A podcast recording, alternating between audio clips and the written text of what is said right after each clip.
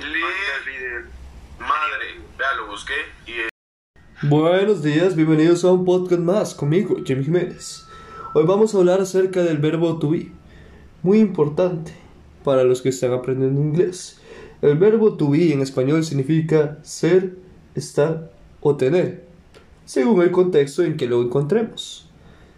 Es seguramente el verbo más utilizado en la lengua inglesa y también es el más importante, ya que se utiliza como auxiliar y es irregular en pasado y en presente.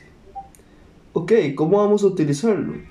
Bueno, cuando es en presente se conjuga I am, you are, he, she, it. Sería is. Ok, entonces, en presente se encarga de, si tú decís I, tiene que ser am, lo que tiene que ir acompañado. Si es you, tiene que ir are. Y si es we, tiene que ir are.